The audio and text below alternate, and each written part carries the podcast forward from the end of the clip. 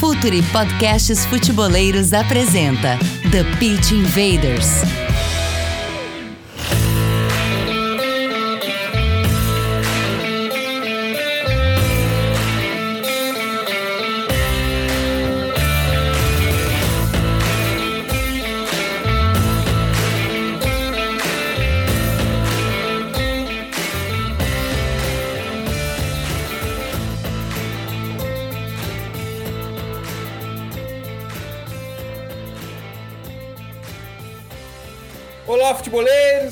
Futeboleiras! Com a força do Anjos Bet, a maior casa de apostas do mundo, Futuri Podcasts apresenta The Pitch Invaders, episódio 268. Sempre falando de maneira profunda e séria sobre o jogo. Meu nome é Eduardo Dias, estamos no ar em mais uma invasão futeboleira. SAF multiclubes, inteligência de mercado, novas receitas, desafios culturais e cases de sucesso. É questão de gostar ou não gostar. O momento é de entender o contexto, antecipar cenários, ir se adaptando e procurar oportunidades de crescimento. Win the Game, Future e um collab que nós nos orgulhamos bastante. Juntos, produzimos um ciclo de palestras A Nova Indústria do Futebol, com convidados que atuam ativamente nesse setor para compartilharem suas experiências conosco. Saiba mais em anovaindustriadofutebol.com.br. Garanta seu ingresso para esse conteúdo especial e, se quiser também, opte pelas salas de networking. Bem, já falamos demais até aqui, a hora da conexão, sempre com o time da casa, Gabriel Correia, nosso head de conteúdo. Dali, Gabriel. Tudo bem, Edu? Prazer todo mundo aí que está ouvindo mais um TPI. Quem está ouvindo pelo YouTube, agradecer mais uma vez, né? Estamos chegando a 72 mil inscritos. Feliz demais aí pela marca. Tá chegando Copa do Mundo, um monte de coisa pronta que a gente está preparando para vocês em vídeo, em texto, em áudio, enfim. Muito feliz aí para ser reta final de temporada, reta final de ano e muita coisa para a gente falar. E TPI com treinador já é um clássico, né? É uma grande satisfação pelo tanto que a gente aprende aqui também pelas pessoas que a gente acaba conhecendo e se aproximando. E hoje é um desses que vai ficar na playlist treinadores lá no Spotify. Invaders, vamos receber Ricardo Catalá, atualmente treinador campeão da Série C pelo Mirassol. Catalá, enfim, seja bem-vindo ao Futuro e bem-vindo ao TPI. Fala Edu, Gabriel, um prazer poder participar, poder bater papo sobre futebol de uma forma mais profissional, de uma forma mais elaborada. Fico feliz de poder participar. Espero que a gente consiga construir um episódio legal. Vai ser muito legal, com certeza. Invaders, vamos invadir o playbook de Ricardo Catalá.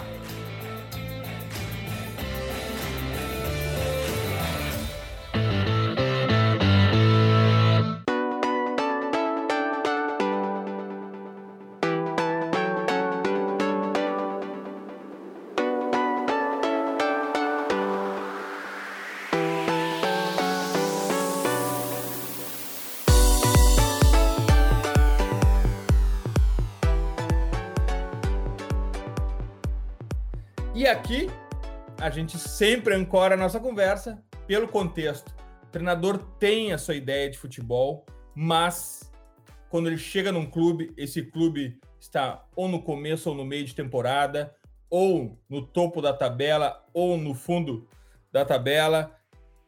Jogadores dos mais diversos uh, uh, skills, habilidades, vieram de diferentes uh, contextos também e aí, onde é que fica tudo isso, Catalá? Onde é que está a tua ideia e onde está o contexto que tu enfrenta? Como é que a gente encara isso? É a ideia se sobrepõe ou o material humano disponível e até mesmo a região do país, a cultura, isso acaba uh, influenciando, Catalá? É, eu penso que, obviamente, o contexto ele tem uma, uma representatividade grande naquilo que vai ser do trabalho, mas eu também penso o seguinte: é papel nosso ir provocando o contexto, né? A gente cutuca, é meio que um jogo de aperta e afrouxa, porque senão a gente vai ser mais do mesmo. Né? Eu penso, por exemplo, o Grêmio não ia ser um time que propunha jogo se o Renato em algum momento não viesse e, e vencesse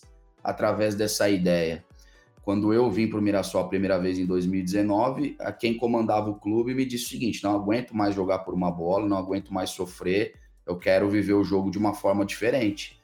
E aí me foi dada a liberdade de construir uma ideia nova de jogar, um alinhamento com a base. Então, eu penso que o contexto é importante, mas você provocar o contexto. Eu, é, ano passado, fui campeão da Série A2 jogando para frente, jogando um futebol de aproximação.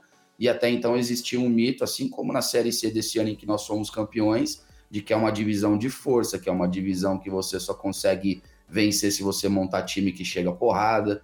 Então, acho que assim, o contexto ele é importante. O treinador precisa se adaptar ao material, ao clube, à ideia, à região, como você mencionou, mas ele também precisa provocar que o contexto se abra para uma nova perspectiva, senão a gente vai ser sempre mais do mesmo. E dentro disso, Catalá, é, é, você fala em provocar, e eu acho que é uma palavra boa para a gente usar aqui, que é a relação com os jogadores para isso, né? Porque para fazer essa provocação tem que convencer eles. E esse talvez seja um dos grandes desafios em meio a, ao trabalho de um treinador. Como fazer isso, conseguir é, talvez chegar no clube, conseguir aos poucos ir fazendo essas provocações, ao mesmo tempo que você ganha o grupo, convence eles da sua maneira de jogar, enfim, como é que faz para fazer tudo isso, que eu imagino que seja a parte mais difícil de um treinador e depois a parte tática em si? É, eu concordo, são duas perspectivas. A primeira é se você tem a possibilidade de formatar o elenco. É, eu falei muito com o Edu sobre isso aí nesse, nesse final de ano passado e início desse ano, a gente conversou muito sobre isso.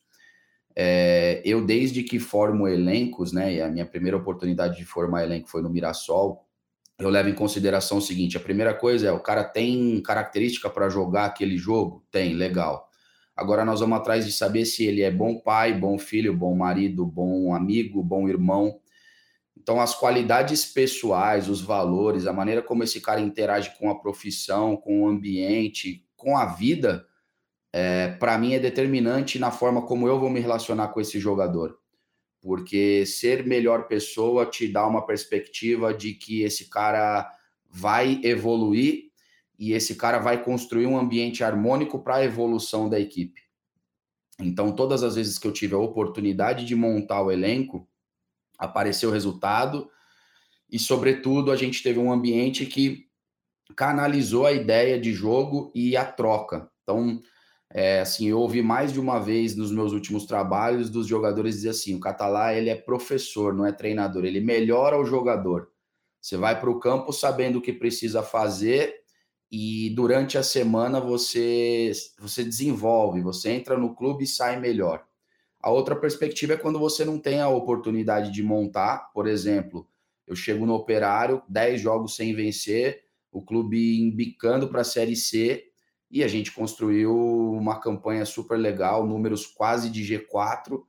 É, mas bem por quê? Porque a forma como os atletas receberam e aí a forma como a gente construiu com muita honestidade, muita transparência, o jogador gosta disso, o jogador gosta quando você é frontal e quando você de alguma forma traz para ele é, a tua visão e o porquê das coisas. Eu sou muito didático, então toda vez que eu vou dar uma informação para o jogador, eu, eu dou a informação para o grupo todo. Isso vai começando a transformar aquele ambiente que é de jogo, mas também num ambiente de aprendizado e jogador consome conteúdo que ele entende que faz a diferença para ele. Quem acredita que jogador é burro, que jogador esse cara aí é, tá indo na direção errada. Eu me lembro que há um tempo atrás, aqui no TP, por são quase 300 episódios já, a gente falava, né? O jogador que nasceu nesse século está chegando no vestiário. Esses, hoje esses jogadores já têm 20 anos, 21 anos. Como é que é a comunicação com esse jogador nativo digital, Catalá? Eu já notei aqui na tua primeira resposta uh, da, da tua relação e desse, desse, principalmente desse adjetivo que tu mencionaste, o do professor. Uh, como é que é a relação com esse com esse jovem que já nasceu com o celular na mão, que está com a cabeça baixa, com, conversando com os amigos, com a família e no Instagram. Como é que é isso no vestiário? Como é que tu convence eles, Catalá? Eu penso que o primeiro ponto é você, obviamente, compreender que cada ser humano é diferente e que respeitar a forma de cada um ser, porque a gente tem mais afinidade com esse ou aquele jeito de ser e isso interfere na relação. Então, assim, eu procuro. Primeiro, eu procuro ter uma, um início de, de trabalho limpo em relação a, a julgar ou a pré-julgar, ou né, eu vou atrás das informações pessoais, mas eu dou o direito do cara construir uma relação comigo que seja, de repente, diferente da que ele construiu em outro ambiente. Ah, obviamente entra a questão da comunicação, não dá mais para hoje você colocar um cara sentado na tua frente 50 minutos e achar que ele vai ficar ali conectado contigo, porque é, esse tempo de atenção diminuiu. Então, recentemente teve um vídeo circulando até, acho que do Luiz Henrique, falando que na seleção eles são muito muito claros, diretos, às vezes menos informação, mas informação muito muito decisiva para o pro processo daquela, daquela construção daquele jogo, ou daquela jogada, ou daquele sistema. E eu procuro fazer isso. E, obviamente, entender que você precisa se comunicar de uma forma em que eles se sintam coproprietários da ideia. Acho que isso é fundamental. É, a relação mestre-aprendiz ela foi se deteriorando ao longo do tempo pelo perfil e, e tudo que era impositivo e que funcionava hoje já não funciona muito bem. Então eu penso mais numa relação de coproprietário, e aí por isso que eu, eu sou muito didático, porque isso começa a fazer o cara refletir, pensar e participar. E quando ele começa, começa a participar, ele começa a se sentir dono daquilo, dono da ideia, dono do ambiente, dono do vestiário, dono do jogo. Obviamente existe um limite para tudo, mas quanto mais envolvimento há é, da parte do atleta, mais fácil fica a relação e mais fácil fica a forma de construir um jogar que seja confortável para todos, porque ele tem que é confortável para todos, não ser bom para o treinador. E, e, e, assim, Catala, eu, eu acho legal dentro desse ponto a gente falar um pouco mais dessa questão da, dos treinamentos, porque é, independente hoje, me parece, da, da divisão, a gente tem um, campeonato brasileiro onde a gente viaja muito, é, seja Série A, Série B, Série C, Série D. Claro que é, Série C e Série D hoje a gente, num primeiro momento, tem a questão regionalizada e isso ajuda, talvez, em questão de deslocamento, mas depois, na segunda fase da competição, principalmente, já não há mais essa questão, vocês continuam viajando, o número de jogos é bem parecido, inclusive, né? 18, 19. É, como fazer esse trabalho, manter esse nível em algum momento quando você vai ter pouco tempo, talvez, para descanso, pouco tempo de, de treinamento e conseguir manter esse nível alto, que é, é, assim, é uma grande, talvez, discussão hoje aqui do futebol brasileiro em questão de intensidade, em questão de ritmo, como manter isso tudo e aqui a gente não tem como diminuir o país, né? O país vai, vai seguir sendo grande. Como, como fazer isso em meio a, a, um calendário meio cheio, viagens mais longas? A Série C pode não ter 38 jogos de, de turno e retorno, mas tem praticamente os 38, mas tem viagens, às vezes, muito mais longas em meio à competição catalã.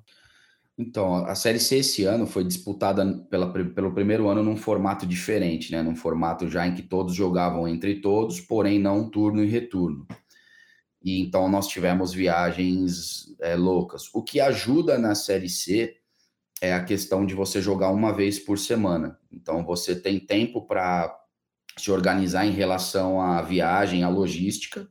No nosso caso, foi terrível, porque apesar de nós termos um aeroporto a 10 quilômetros de Mirassol, nós viajávamos ou de Campinas ou de Guarulhos. Então você tinha que pegar seis horas de ônibus e depois iniciar o seu, o seu trajeto aéreo, que muitas vezes não era direto, você tinha conexão, então às vezes é, 14, 15, 13 horas é, do início até o final de uma viagem para ida e para volta. Mas como eu disse, jogar uma vez na semana facilita em que você consiga construir uma recuperação melhor e consiga desenvolver conteúdo durante a semana.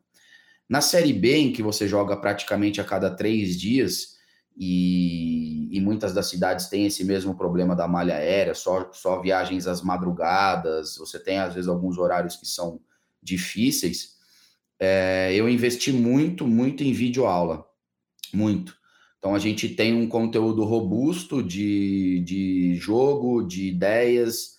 É, tem também, eu, eu trabalho muito, muito com os analistas, os caras que trabalham comigo, os caras ficam quase que mais, mais carecas que eu, porque eu, eu uso muito esse material e construo muito com o jogador a utilização desse material, porque eu entendo que você pode fazer um videotreino num avião, você pode fazer num hotel, você pode de alguma forma recortar a distância. Nunca vai ser a mesma coisa do que no campo, mas quando você consegue na pré-temporada, por exemplo, desenvolver uma base E aí essa base para mim ela está muito mais pautada é, no que é hábito, no que é conceitual, no que é ideia macro, do que nos pormenores táticos. Eu acho que isso também muitas vezes pode ser desenvolvido em função estratégica de como você quer enfrentar cada adversário. Mas quando você tem, ó, beleza, eu vou dar um exemplo. Quando você desenvolve que de costas você vai jogar com um toque, que o seu ajuste corporal vai ser bom quando você receber uma bola desse ou daquele ponto, isso te facilita para uma videoaula ter o efeito que ela precisa ter para que o jogador consiga administrar, é, é, é, receber e aplicar aquela informação no jogo de maneira prática.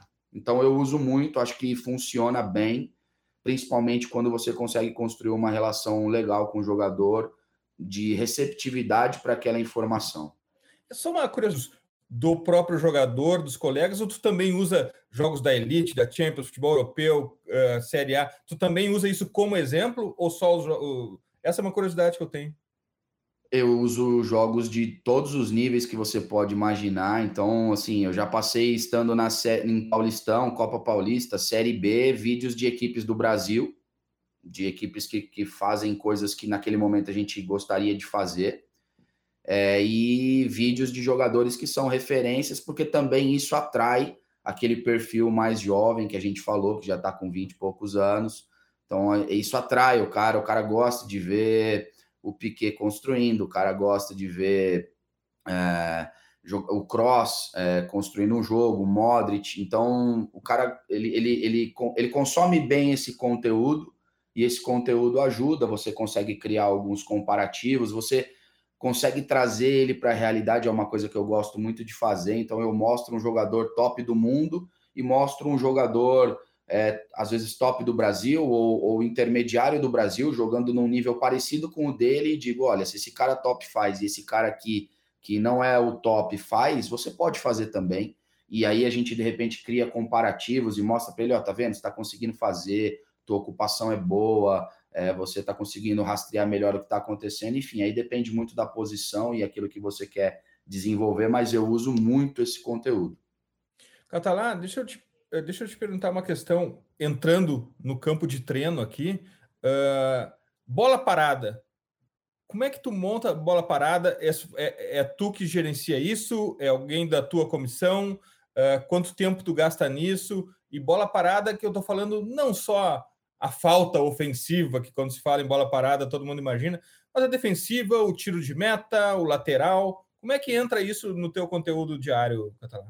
Então, o que acontece é o seguinte, como como num nível menor você não tem condição de ter quatro auxiliares, como por exemplo tem o Abel no Palmeiras e que ele consegue é, delegar mais, é, acaba ficando muito sobre a minha supervisão, mas como eu disse, assim, os analistas eles trabalham para caramba, eu reviso tudo, mas, mas assim, eu delego muito para eles, eles têm a responsabilidade de de identificar padrão, e aí, através do padrão, a gente cria a estratégia ofensiva e defensiva para determinado jogo. Então, a gente não marca e não ataca igual em todas as partidas. Às vezes pode coincidir de três, quatro partidas marcar e atacar igual, mas, mas normalmente não é isso que acontece, porque cada equipe tem sua propensão, tem algo que, que, que acaba acontecendo com mais frequência e a gente, obviamente, tenta proteger o que acontece com mais frequência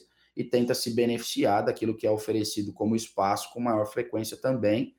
E aí, óbvio, cara, assim, eu tô assistindo o jogo é, do campeonato italiano, do campeonato francês, do campeonato potiguar e eu vejo uma jogada, eu já anoto o tempo e o jogo e já passo uma mensagem para o analista: baixa esse jogo e cataloga essa jogada, deixa lá.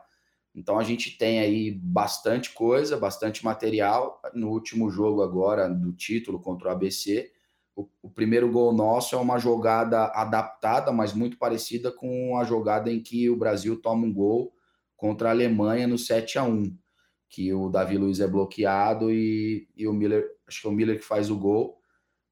E a gente a gente usou essa jogada, já tinha usado outras vezes, ela encaixa bem em marcação individual e a gente fez o gol. O Camilo fez o gol assim, mas óbvio, a gente identificou o padrão, treinou a jogada durante a semana entendeu quem era o melhor jogador para bater, para bloquear, para finalizar, e acabou sendo feliz, assim como foi contra o São Paulo, que é a primeira jogada que abre a lata, vamos dizer assim, o gol do Zé Roberto também é uma jogada ensaiada que nos deu a possibilidade de construir a melhor campanha da história do clube em campeonatos paulistas. E, e, e Catalá, é, também no meio disso tudo, a gente tem a questão do jogador no desenvolvimento individual, né? Que talvez seja uma parte muito importante desse, desse processo todo. É, é, é claro que a gente quer ver quanto melhor a equipe coletivamente, a gente vai ter um individual também se, se sobressaindo, mas talvez existam jogadores que você precisa chegar mais próximo e conversando e ajudando a desenvolver, seja um gesto técnico, seja alguma, alguma situação tática, algum entendimento tático do jogo. Como você gosta de trabalhar essa questão do, do desenvolvimento individual? E você mesmo citou, né? Você não tem a possibilidade de ter os quatro auxiliares ao mesmo tempo para ir conseguindo, enquanto um delega treino, você pode estar conversando individualmente, mas como no meio de tudo isso que você tem que fazer, e você vai delegando uma outra coisa para analista, é fazer o desenvolvimento individual de um atleta que, que vai crescer com a equipe, mas que também precisa, em algum momento, ter alguém, alguém bem próximo conversando com ele. É, na verdade, eu acredito no caminho inverso. Eu penso que quanto mais você foca no indivíduo, melhor tua equipe é, porque ela, ela adquire uma condição de ser autônoma e ela tem uma capacidade de se adaptar, né? Fica meio que como água, assim, você não fica rígido e eu gosto dessa forma. Acho que o jogador ele vai ele vai aguçando a percepção, ele vai tendo mais repertório é, cognitivo, tático, técnico, gestual, e isso tem, uma, tem um impacto significativo no jogo. Por quê? Porque no final das contas o jogo é decidido pelo jogador em uma ação que talvez é aquela que você fala assim, pô, o cara tirou da cartola, mas talvez ele foi desenvolvido para poder ter repertório para tirar aquela da cartola, e óbvio que todas as coisas que ele vivenciou na vida esportiva dele também enriquecem para que ele consiga ter esse repertório. Então eu, eu tenho um enfoque muito mais no indivíduo do que especificamente no trabalho coletivo. Como eu disse, minha pré-temporada é muito mais apoiada no desenvolvimento do atleta e de hábitos que vão sustentar o que vai ser o jogo do que o jogo em si. A outra coisa é eu não dou treino só para os 11 titulares, essa é uma coisa que eu faço. Já ouvi de muita gente, muito auxiliar de comissão permanente nos clubes que eu passei. Pô, você é maluco, o que você faz não existe, você dá atenção para todo mundo, você vai ficar louco, você vai acabar com a sua saúde, é, você gasta muito tempo com isso. Só que você vai jogar contra o São Paulo, vem a pandemia, você perde 18 jogadores e a gente foi lá e fez aquilo que talvez ninguém acreditava. Por quê? Porque desde o início eu treinei todo mundo e todo mundo sabia o que precisava fazer e desenvolvemos todos. Óbvio que também muito vai do atleta, do quanto aquele cara está interessado em aprender. E aí por isso que está correlacionado lá atrás com a questão de recrutamento, que faz toda a diferença, do como você vai recrutar. Então, se você recruta melhores pessoas, elas tendem a ser mais interessadas, tendem a ser melhores aprendizes, melhores companheiros e você consegue criar uma relação de desenvolvimento. É, e depois, de novo, material de vídeo. Todo treino é filmado por drone e câmeras de diferentes ângulos que vão favorecer correção para A, B ou C. E monta material, chama o cara, ó, tá vendo aqui? Você ainda não está conseguindo fazer, é, pô, desafio para você, ó, vai assistir o material desse cara, tá aqui o link, depois a gente conversa daqui dois dias. E espera o cara te procurar. Às vezes o cara, no dia seguinte, ele já te procura, ó, professor, você falou dois dias, mas eu já assisti e eu vi isso e aquilo. Então, como eu disse, ao mesmo tempo em que você provoca o contexto é, pensando na instituição, você também provoca pensando no jogador. E aí o jogador começa também a te provocar e você consegue desenvolver ele, mas também se desenvolver, porque como eu disse, cada um é, é, é individual, é único, exclusivo, e, e, a relação que você constrói é única e exclusiva. Então, com um você vai sentar para tomar um café, com outro você não pode construir essa relação, ela tem que ser diferente. Tem que ser na tua sala, ou tem que ser de uma forma diferente. Então, os jogadores são diferentes e é assim que eu costumo construir a relação com eles. Lá, vamos provocar o contexto agora dentro de campo. Como é que teu time constrói o jogo? Vamos começar de trás para frente. Como é que tu constrói? Qual é a tua ideia sobre construção de jogo, Catalã? Cara, eu gosto, obviamente, prefiro de um jogo mais apoiado, de pé em pé. Mas, assim, nos últimos dois títulos meus, em nenhum dos dois os goleiros eram, vamos dizer assim, cinco estrelas com os pés. Desenvolveram-se muito durante o trajeto, mas não eram. E aí é o que eu falo: o papel principal do goleiro primeiro é defender o gol. E aí depois, é, se ele puder participar da construção, melhor. Se ele for bom nas duas coisas, é excepcional. É, mas eu gosto de uma saída mais limpa de trás, que a gente consiga, de alguma forma, é, fazer a bola andar rápido eu tenho muita coisa do jogo posicional. Eu gosto, acho que acho que a bola, acho que a velocidade da bola te dá muitas vantagens e eu gosto de utilizá-la como forma de, de construção desde trás, mas também de aproveitar a elaboração e o que é acabamento. Acho que ali no acabamento é mais anárquico mesmo, algumas coisas são mais caóticas e precisam ser. É, mas, mas eu gosto dessa saída mais limpa de trás, eu gosto que a velocidade da bola te ajude a gerar algumas vantagens. Tenho visto muitas equipes sair com três, tenho estudado muito, mas eu não gosto.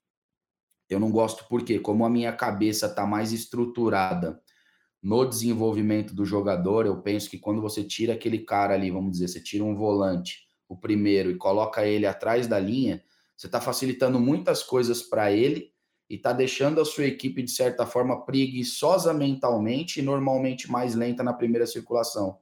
E eu penso que esse não é uma contribuição que eu dou para o jogador. Eu facilito para ele. Perdão, facilitando porque ele não vai receber de costas? Não entendi. É, porque, ele, porque ele não recebe de costas, ele não precisa procurar um espaço é, no epicentro do espaço para estar tá longe de todos os marcadores ele não precisa investir tanto em ajuste corporal, porque de frente ele pega a bola de frente e ele só gira para um lado ou para o outro.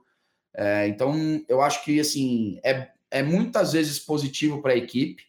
Você consegue empurrar o adversário para trás mais facilmente e mais rapidamente, mas eu penso que também você não contribui para o desenvolvimento do jogador. E eu penso o seguinte: desenvolver o jogador, na minha opinião, é, não é que está acima de desenvolver a equipe, mas eu penso que eu, eu penso eu, eu gosto desse caminho, é uma preferência minha.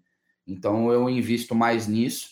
A gente fez algumas vezes a saída de três como, como estratégia, porque também a gente entendia que podia de alguma forma manipular algumas situações e porque também é, na maior parte das vezes eu invisto em zagueiros que, que têm uma construção boa ou caras que, que têm margem para desenvolvimento dessa construção, e aí eles acabam muitas vezes fazendo um papel de construção e superioridade 2 para 1 um na condução, enfim, aí você adapta, mas eu gosto de uma saída mais limpa de trás, de um jogo mais propositivo, de que a gente ocupe o campo do adversário, que empurre ele para baixo, que a gente tenha a bola, que a gente jogue para frente. Eu gosto muito disso.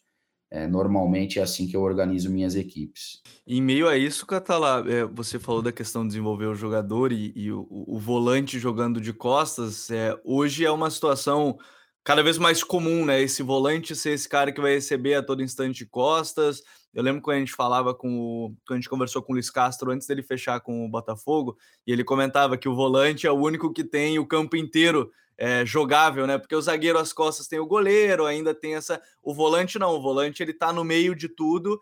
E, e como trabalhar isso? Porque dentro dessa saída de bola, em algum momento, mesmo que você vá querer construir pelo lado, vá construir pelo lado dos anos laterais ou extremo, enfim, o volante em algum momento vai ser esse recurso seja para um passe de retorno e ele encontrar outro atleta numa, numa situação de terceiro homem mesmo, pode ser um cara para proteger a bola. É, esse cara acaba sendo uma peça fundamental do que você pensa do seu jogo, esse camisa 5 hoje em dia, Catalá? Sim, eu brinco que assim, a maior parte dos caras gasta mais dinheiro no 9, né? Eu falo para os caras, ó, gasta mais dinheiro no 5, que esse aí é o cara que, que organiza tudo, porque assim, primeiro, ele é um cara que desequilibra equilibrando, com e sem bola. Ele é um cara que pode corrigir o rumo de uma jogada com um posicionamento correto, com uma angulação de corpo correta e com uma decisão correta. Então ele corrige muita coisa.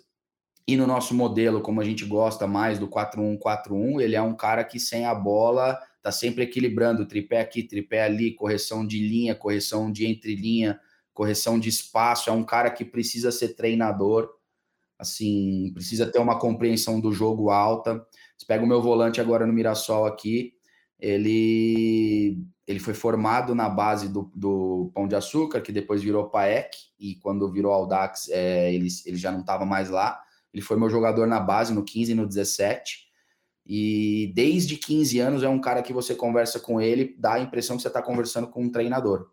Cara tem um conhecimento do jogo incrível, tem deve ter um metro e setenta no máximo. Você olha para ele assim, se fala, não dá nada para o cara, não é aquele volante de dois metros que chega porrada, mas foi um cara que fez a equipe jogar, ditou ritmo, ocupou bem espaço, é, passe de progressão, passe de ruptura. Ah, assim, eu penso que esse cara, no meu formato, na forma como eu penso o jogo, ele é fundamental. Ele, ele às vezes é mais importante que o 9, porque ele vai fazer a bola passar tantas vezes ali que um 9 que não seja cinco estrelas vai se beneficiar disso. Catalá, e a transição ofensiva, uh, principalmente a chegada na área do adversário, como é que tu monta isso? Uh, tu, uh, embora tu já tenha dado uma pista aí da, da questão mais caótica perto do gol adversário, tu estabelece alguém chegando pelo primeiro pau, pelo segundo, pelo como é que tu como é que tu preenche a área do adversário na transição ofensiva? Eu não ingesso, Edu, quem vai chegar. Eu ingesso, ingesso assim, eu, eu construo com eles quem é, eu organizo que, que alguns espaços precisam estar ocupados, né? Então, ó, a gente tem aqui três, quatro espaços que minimamente precisam estar preenchidos quando a gente criar uma, uma condição de, de transitar ofensivamente e, e de pegar o adversário numa condição desfavorável. E aí, quem vai chegar onde, em alguns momentos acaba ficando é, mais pré-estabelecido pela ocupação, por, pela maneira como a gente joga. Então, aquele, de repente, o 9 muitas vezes está no primeiro, porque ele é um jogador que muitas vezes vai estar mais próximo de se conectar com o primeiro pau, mas não necessariamente é ele quem precisa estar. E eu também organizo algumas coisas estrategicamente, Edu. Então, ah, é, o adversário se fecha melhor no primeiro, numa transição defensiva, mas ele deixa mais espaço na entrada da área e no segundo. Então, eu crio uma atração para um, onde ele é mais forte, mas a bola não vai ali. E aí, de repente, eu preencho menos aonde a bola, onde eles são mais fortes e mais aonde eles são mais frágeis, porque eu penso que estrategicamente pode fazer sentido. Obviamente, você precisa de tempo para treinar, é, mas, quando, de novo, quando você estabelece algumas coisas que são hábitos, que são coisas que você vai, vai construir como, como o pilar do trabalho na pré-temporada, esse ajuste fica fácil de ser desenvolvido durante ela, com pouco treino, às vezes com uma sessão sem oposição. Eu vou até aproveitar que o Catalá falou de, em algum momento sobre a, a, o preconceito que as pessoas têm com a inteligência do jogador Seja porque às vezes houve uma entrevista dele e acha que ah, ele não fala bem, não fala direito, às vezes as pessoas vêm com esse, esse tipo de preconceito. E o Catalá, em vários momentos, falou sobre a questão de adaptar de acordo com o rival, dependendo do jogo, pode fazer uma situação ou outra. É, Catalá, é claro que tem um pilar dentro do seu jogo, a gente está vendo em tudo que você fala, mas cada jogo também há essa adaptação que você cita e, e às vezes fica aquela questão de ah, o jogador não vai entender se tiver muita variação, o jogador não vai conseguir, se você tiver jogo a jogo, mudar alguma coisa. Como é esse trabalho para mostrar? Você já falou sobre o vídeo, já falou sobre isso, mas é o jogador em si, ele é de fácil entendimento, de ah, nesse jogo vamos fazer isso, no outro fazer uma outra maneira para atacar, até porque a gente está falando dessa questão de construir. Em um jogo pode ser que ele vai precisar ficar mais sem a bola, outro ele vai ter mais a bola. Como é que é o entendimento do jogador para essas variações, pensando num modelo em que você acaba variando algum, alguns conceitos né, dentro de jogo a jogo? Acho que um ponto fundamental para que a compreensão dele seja melhor, primeiro é a comunicação ser assertiva. E aí é isso, a gente às vezes vê uma entrevista de um jogador que não é tão bem elaborada, em função de uma série de questões, mas se você construir com ele uma comunicação que atende, que faça com que ele entenda, e aí, de novo, cada um é cada um, Tem cara que você vai ter que usar analogia X e outra Y para que o cara consiga compreender aquilo. Eu uso muito analogia, faço muito isso, porque ajuda a compreensão deles. E depois treino, cara. Você precisa treinar. É... Por exemplo, a gente, quando vai para pré-temporada, treina uma matriz de pressão. E em cima da matriz a gente cria as adaptações. Mas a matriz, ela tem. É alguns conceitos pré-estabelecidos que vão ser o carro-chefe do negócio. E aí depois estrategicamente você diz, ó, nesse jogo nós vamos pressionar com essa disposição, mas a ideia continua sendo a mesma. Você tem uma ideia central e ela é treinada e ela vai sendo cada vez mais incorporada pelo jogador. Então, quando você precisa criar essa adaptação estratégica de um jogo para outro, é, é, é muito mais fácil.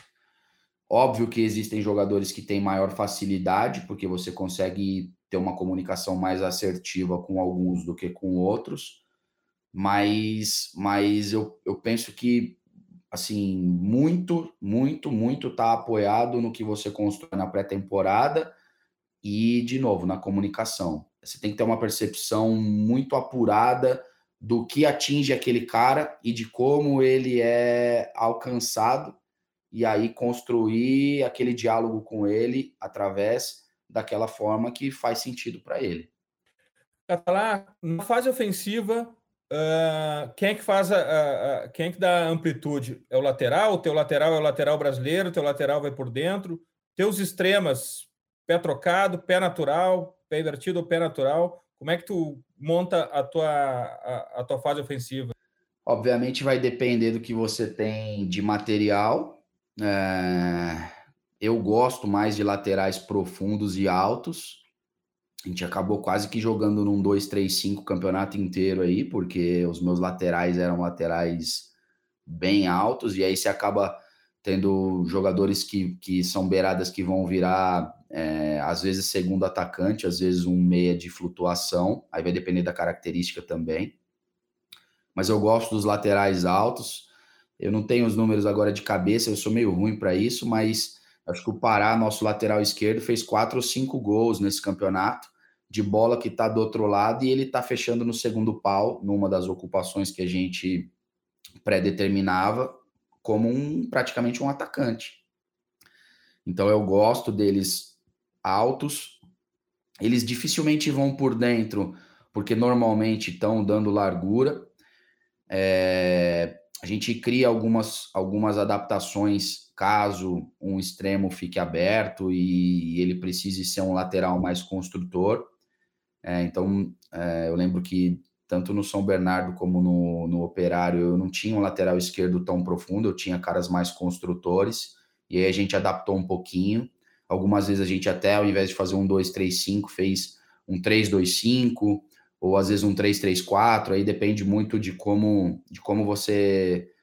Qual a característica do jogador e o que ele pode entregar, né? Porque, como eu disse, a gente provoca o contexto, mas tem coisa que você não tem tempo para mudar e, e tem coisa que você não vai conseguir mudar. Você pode melhorar o jogador, mas às vezes você não vai mudar a característica dele, até por uma questão, às vezes, de tipo de fibra, é, é, enfim, como é o corpo do cara, velocidade, capacidade técnica. Então, tem uma série de questões que influenciam para o limite do quanto você desenvolve ele, mas mudar a característica é difícil. É, nessa série C, por exemplo, como eu pude formar o elenco, a gente escolheu jogar com dois laterais bem agressivos, altos, caras que têm facilidade de, de chegada na área, de último terço. Acho que os dois fizeram gols durante o campeonato. O, e, e, essa proposta de, de ter esse, o 2-3-5 ou 3-2-5 a partir de um jogo mais, mais posicional em algum momento, Catalá, a gente sabe que é, talvez vá surgir, como você citou bem no início, ah, é difícil, na Série C não dá para fazer, é, é, complicado, e você está mostrando aqui a partir de exemplos que é possível, dá para ser, e inclusive foi campeão a partir de um modelo assim, sendo mais propositivo, tendo a bola a, a todo instante.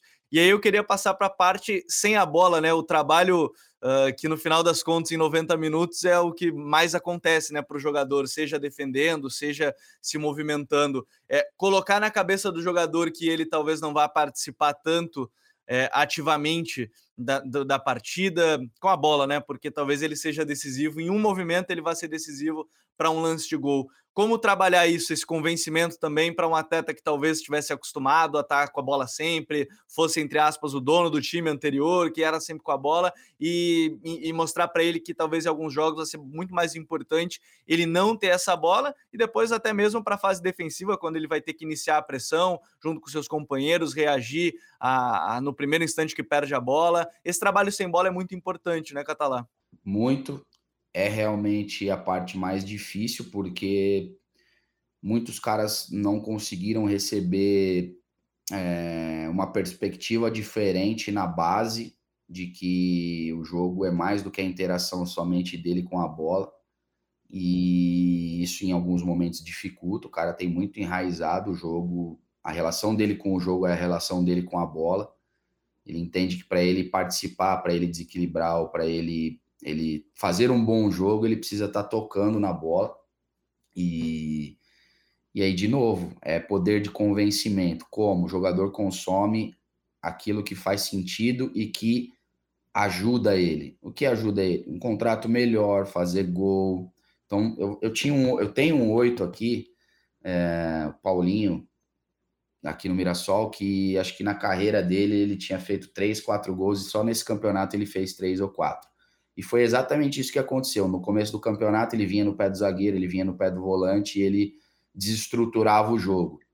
A gente foi começando a provocar ele, foi começando a construir com ele, é, foi mostrando vídeo de caras que tinham as mesmas características que ele, que podiam fazer estrago no entre linhas.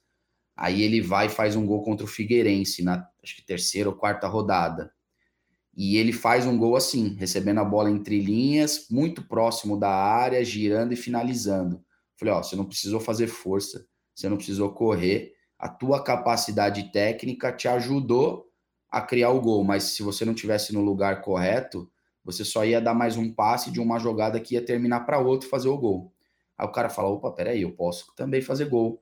Eu, opa, isso aqui é legal. Opa, eu colho o fruto de quando eu faço gol. A torcida grita meu nome, eu vou para a galera, eu mando um, um beijo para os meus filhos na, na arquibancada. E aí, de novo, você precisa entender o que atinge o cara. É...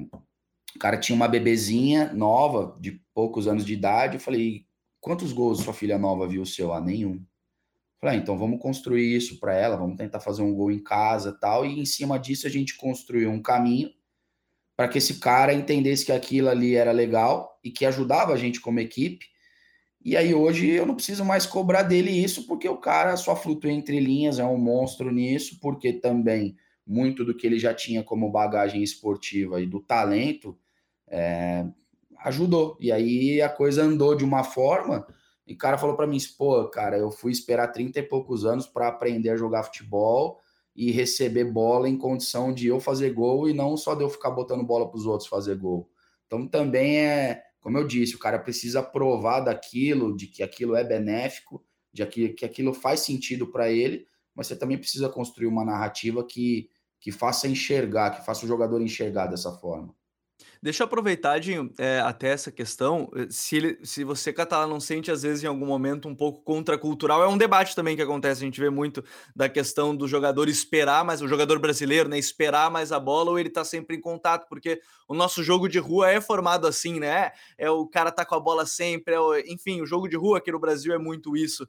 É, você sente um pouco de contracultura e, e talvez a gente vá passar com o passar do tempo sem perder a nossa essência, conseguir colocar um pouco disso de, do jogador ir entendendo, talvez desde a formação, em algum momento ele possa ter que esperar mais a bola e não ser esse cara que está sempre em contato com ela, mesmo que tenha jogadores que precisem disso, talvez para estar tá ligado no jogo? Sim, mas por isso que você precisa provocar o contexto. Nós fizemos 48 gols em 20, foram 19 mais, mais 8, 27 jogos. Fizemos 48 gols, é, jogando dessa forma. Então, é, assim, você precisa provocar o contexto e você precisa ser agente da mudança.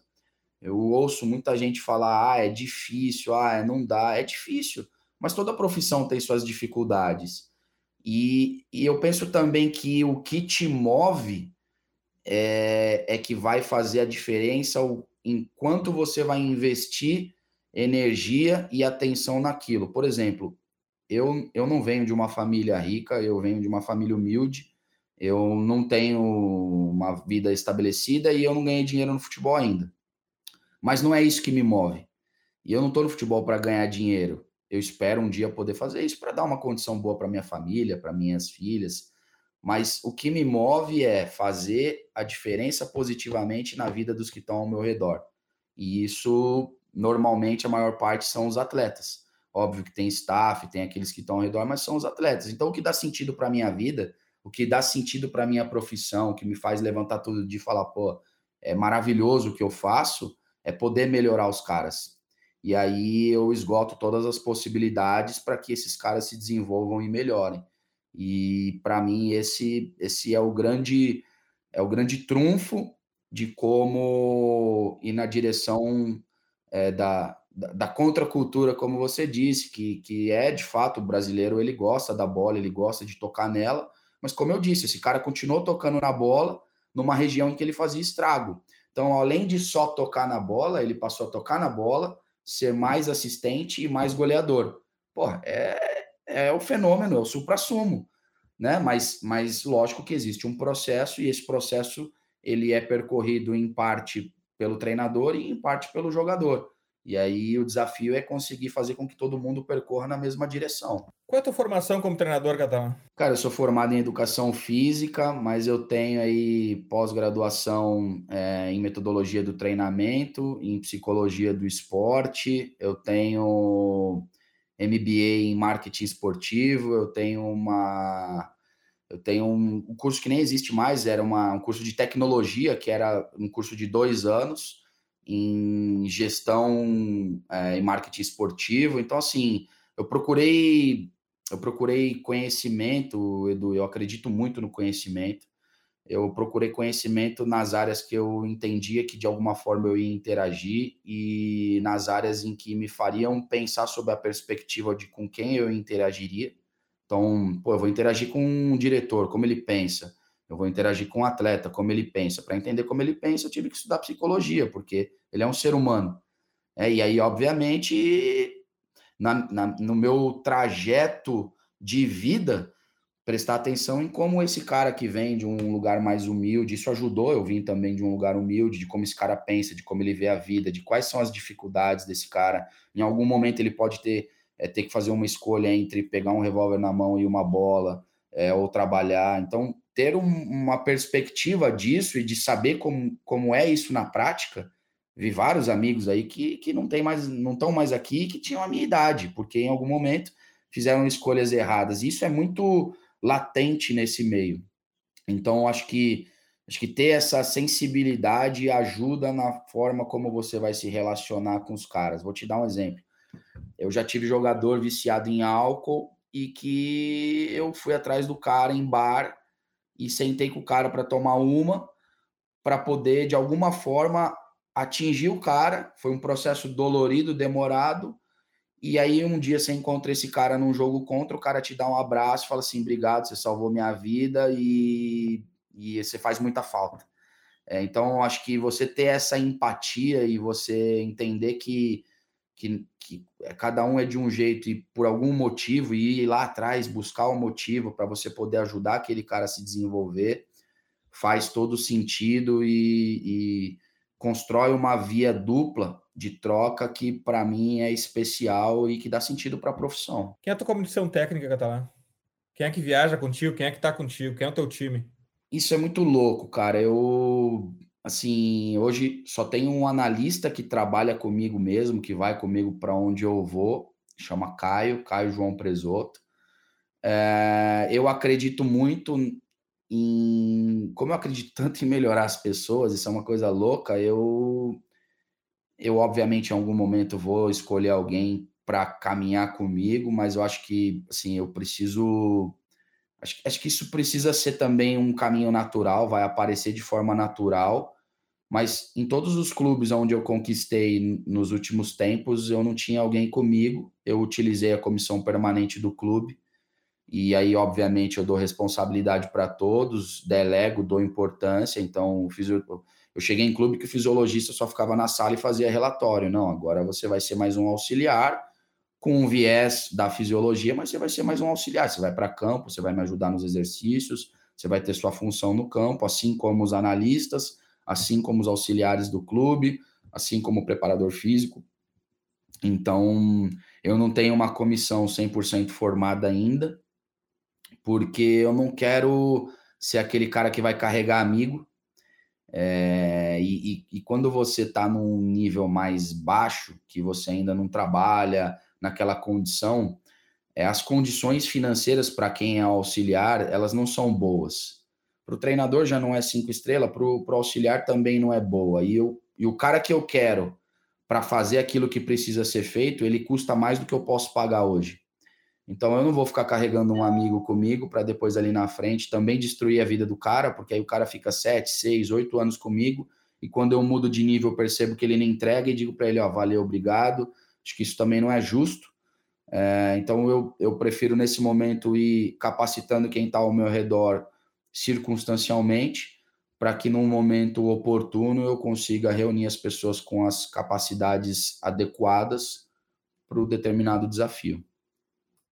Que imenso prazer conversar com o Ricardo Catalá. Só uma coisa poderia interromper a nossa conversa e é as dicas futeboleiras.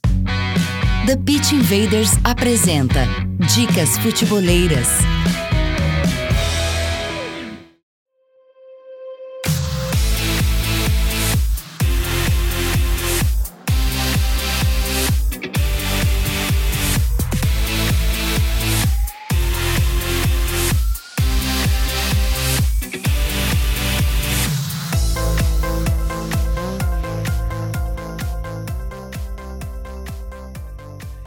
A minha dica futeboleira dessa semana é um tema que eu tenho me dedicado muito a aprender, que é o autoconhecimento e o desenvolvimento mental esportivo de atletas que querem chegar na elite. Eu tenho notado que isso é algo que precisa partir do atleta. O atleta precisa uh, querer ser diferente e pagar o preço de estar na elite. E eu estou falando aqui de Fed Valverde, um jogador de culto, já jovem, mas já um jogador de culto. E o impacto que uma mentoria e uma nutricionista fizeram na sua, correia, na sua carreira. Nutrição e coaching, o que disse Fed Valverde sobre o antes e depois de chegar à elite, uma matéria do El Observador do Uruguai. Lembrando que os links para as dicas futeboleiras estão no post com a descrição do episódio no futuri.com.br. Gabriel, tua dica futeboleira? A minha dica essa semana é, é, um texto que. Um texto, não, um vídeo que eu vi do Henri, até tá nas nossas redes sociais, vou colocar depois, onde o Henri fala sobre que ele fica pé da vida quando não valorizam o jogador por questões que aparentemente são simples, né? Porque ele sempre comenta que é muito mais fácil a gente elogiar uma, uma bicicleta, um voleio, algo nesse sentido, porque é esteticamente bonito mas ele fala sobre qual é a dificuldade, por exemplo, de um lançamento longo e que na NFL, por exemplo, o quarterback é elogiado por qualquer tipo de lançamento. Então, essa frase do Henrique é um cara que esteve no meio, na elite, durante tanto tempo, acho que ela é muito emblemática. É bem legal o vídeo, é, ele é curto nesse sentido. E já que você falou da questão do, do coach, Dinho, do, do, do Fed Valverde, vou indicar a entrevista do Emerson Royal no Podpah, onde ele fala um pouco mais sobre isso, que ele tem um staff de praticamente 10 pessoas fora do clube para trabalhar tudo isso. Vou deixar tudo aqui na descrição é, para quem quiser acompanhar. É, eu achei engraçado o bike kicking. Eu não sabia que lá se chamava também de bicicleta o mesmo movimento. Achei, achei engraçado o bike kicking. Valeu, Gabriel. Até a próxima. Valeu, Dinho. Obrigado, professor Ricardo Catalá. Foi um prazerzão conversar com você. Agora, mais uma vez, parabéns pela conquista da Série C. A gente vai estar tá acompanhando o seu trabalho na próxima temporada também na equipe do Mirassol. Valeu, Gabriel. Catalá, tua dica futeboleira? Cara, são duas. Primeiro, a série do Simeone, que está no Prime Video. Acho que ela é muito legal, te faz refletir sobre muitas coisas, principalmente para o treinador. Essa profissão ela é maluca, exaustiva. E acho que tem vários, vários detalhezinhos de, de um cara que que é de altíssimo nível, eu gostei bastante. E um livro chamado Equipes Brilhantes, do Daniel Cole. Esse livro eu já li seis, sete vezes. É um livro que está sempre na minha cabeceira. Sempre que eu leio ele, eu anoto algo diferente. Esse livro é realmente incrível. Acho que vale, vale as duas dicas aí. E agradecer, cara, agradecer a participação aí, o bate-papo, foi legal pra caramba. Pena que em algum momento isso tem que acabar, dava para ficar aqui o dia inteiro. Catalá, muitíssimo obrigado pela tua participação, por compartilhares teu tempo e teu conhecimento com a gente. E a gente vai ficar na torcida aqui por uma grande campanha, não só na Série B, mas no desenvolvimento da tua carreira. Os grandes palcos te esperam e a gente vai estar aqui torcendo pelo Catalá treinador, pelo Catalá pessoa. Ambos a gente admira e torce aqui. Valeu, cara. Obrigado. Foi um prazer. Um grande abraço, sucesso, muita saúde, muita paz para todos aí. Futeboleiras, futeboleiros, nós somos o Futuri e temos um convite para vocês. Pense o jogo. Abraço e até a próxima invasão. The Pit Vader.